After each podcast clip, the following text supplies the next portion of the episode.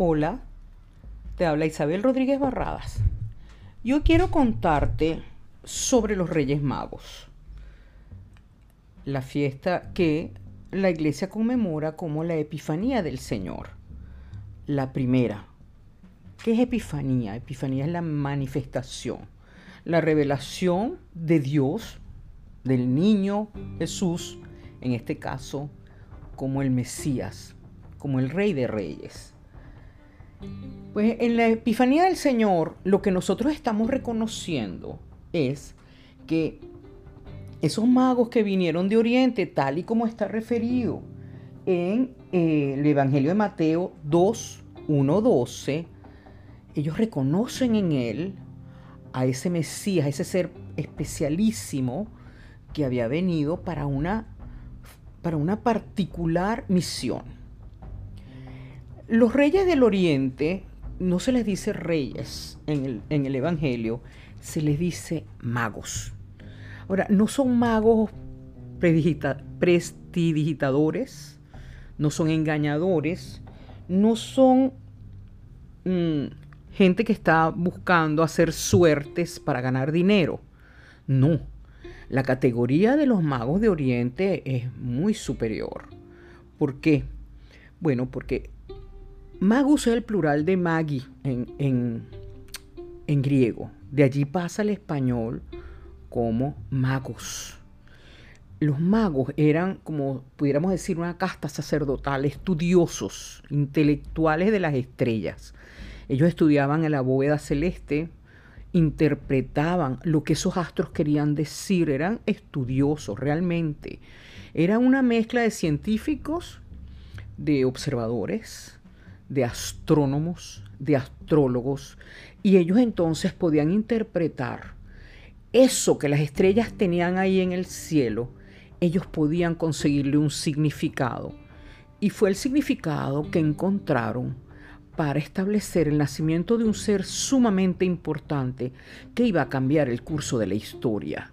Y por eso es para ellos tan importante, además, presentarse ante aquel ser tenían que buscarlo porque las señales del cielo eran muy, muy particulares.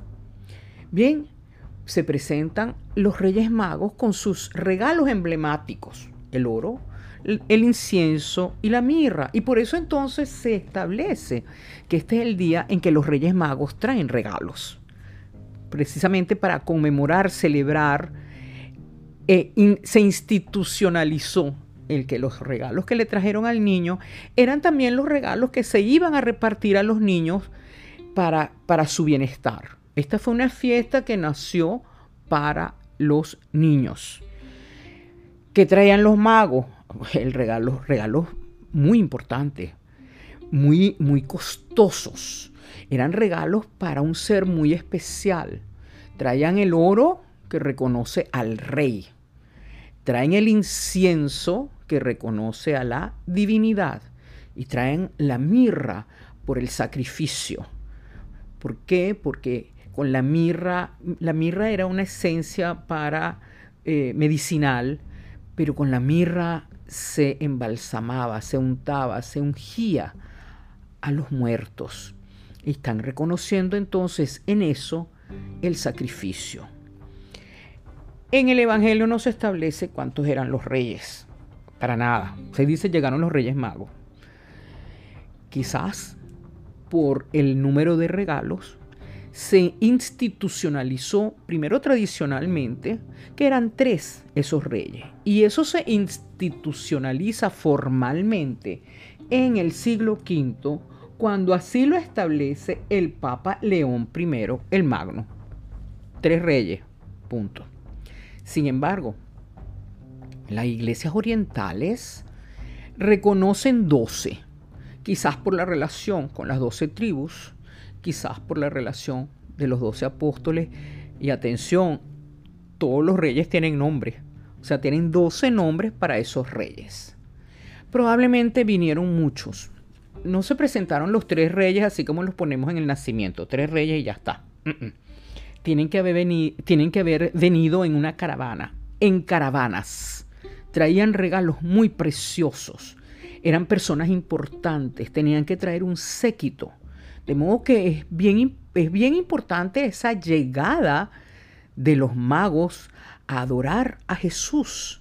Jesús no era un bebé, Jesús ya quizás tendría unos meses y lo vemos porque lo establece así el Evangelio. Ya eh, María estaba haciendo sus faenas, estaba trabajando y lo consigue en sus piernas. No era ya un bebé, era quizás un infante, estaba más crecido. De allí pues la razón de Herodes de mandar a matar a menores de los dos años. Entonces los reyes eh, después es que se le van a dar nombres. En, el, en la iglesia de San Apolinar el Nuevo, en Rávena, se encuentra un mosaico muy interesante. Esto es en el siglo VI. Aparecen tres personajes ataviados con unos trajes muy vistosos, muy curiosos, al estilo persa. Y los tres traen en sus cabezas gorros frigios, no coronas. Lo interesante aquí son algunas particularidades. Número uno, nombres. Allí se les menciona como Melchor, Gaspar y Baltasar. Pero además, estos tres personajes son de tres edades diferentes. No tienen etnias distintas. Son personajes, uno joven sin barba, otro de mediana edad, barba oscura, y el tercero, un personaje ya mayor, de más edad, de barbas canas. Entonces aquí ya están establecidas las edades de los reyes y sus nombres.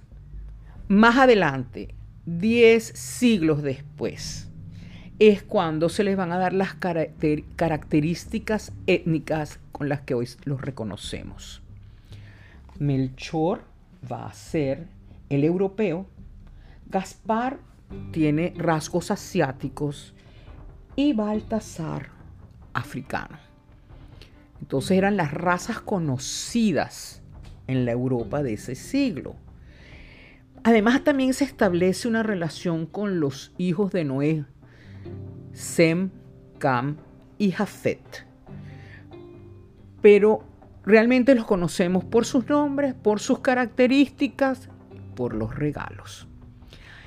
Eh, después entonces de, esto es en el siglo XVI, ah, perdón, el siglo XV, siglo VI es lo de Rávena, siglo XV es cuando ya tienen esas características ah, de europeo, asiático y africano para unificar las razas conocidas en esa época.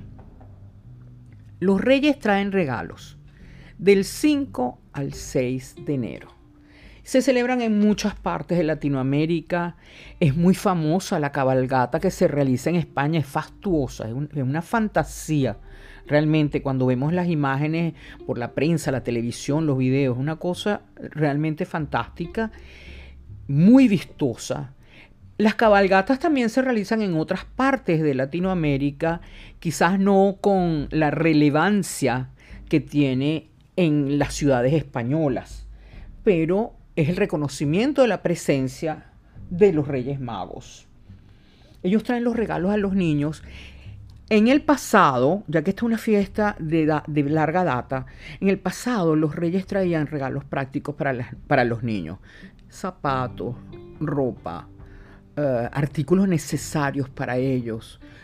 Comida, traían algo de comer. Pero con la evolución de la sociedad, entonces ahora traen regalos, son presentes para los niños. Los niños les escriben a los Reyes Magos, mandan sus cartas por correo. Los reyes tienen unos ayudantes, que son unos pajes o unos duendes, y traen los regalos que los niños lo que hacen es dejar unos zapatos en la ventana, en el balcón, para que, para que allí los reyes les dejen regalos. Les dejan dulces, le dan sus regalos. Y esta tradición de los zapatos es muy hermosa porque viene probablemente de las historias que se contaban en los evangelios apócrifos el del siglo II, sobre la infancia de Jesús, en la que unos niños ven que Jesús no tiene zapatos y deciden limpiar sus zapatos ya usados para dárselos al niño. Los dejan al sereno para que se sequen y al día siguiente cuando lo van a buscar está lleno de regalos en agradecimiento al gesto, a la generosidad que ya habían mostrado hacia el niño Jesús. Bueno, ellos dejan sus zapatos, junto a los zapatos también dejan un montoncito de heno, agua para los animales en los que vienen los eh, reyes, y a los reyes les dejan un vasito de leche o una copita de licor para que sigan adelante en esa larga noche de entrega de regalos.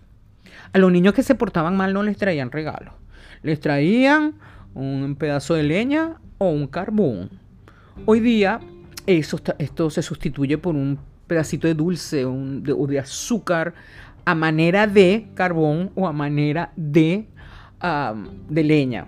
Yo creo que eso no dulcifica el hecho que te hayas portado mal, que te traigan eso los reyes, honestamente.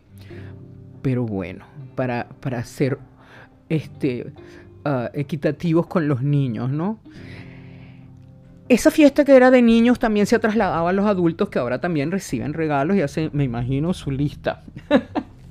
Muy bien. Otra cosa que se establece con la, con la fiesta de los Reyes Magos es la rosca de reyes, la rosca o el roscón, que en el pasado estaba relleno de, de, uh, mazapán, perdón, pero hoy día se rellena con crema, con crema batida, con chocolate. tiene, es muy rica. Yo me comí una en una ocasión era tan deliciosa, de verdad. Yo tengo todavía ese recuerdo en mi, en mi paladar. Y eh, el roscón es de vieja data también. Y fíjense que es un aro, es como una corona. Dentro de el roscón se pone un garbanzo y un muñequito. El que se saca el muñequito, mosca, mucho cuidado cuando estén comiendo, no se vayan a morder, no vayan a morder y fracturarse una muela, que esto sí sería mal, malo.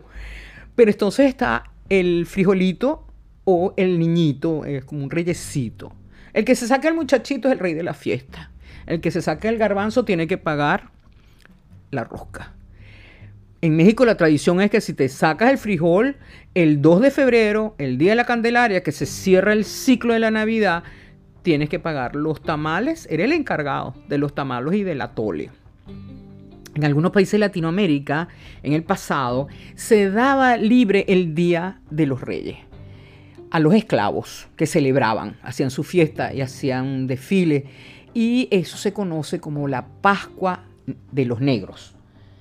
Em, pues bien, el, Día de Reyes cierra, pues en un sentido, la fiesta, la ceremonia, el entregar regalos, el intercambiar, la celebración. Pero el cierre ritual del calendario navideño es el Día de la Candelaria. Bueno, espero que les haya gustado. Compártanlo. muchas gracias. Hasta la próxima.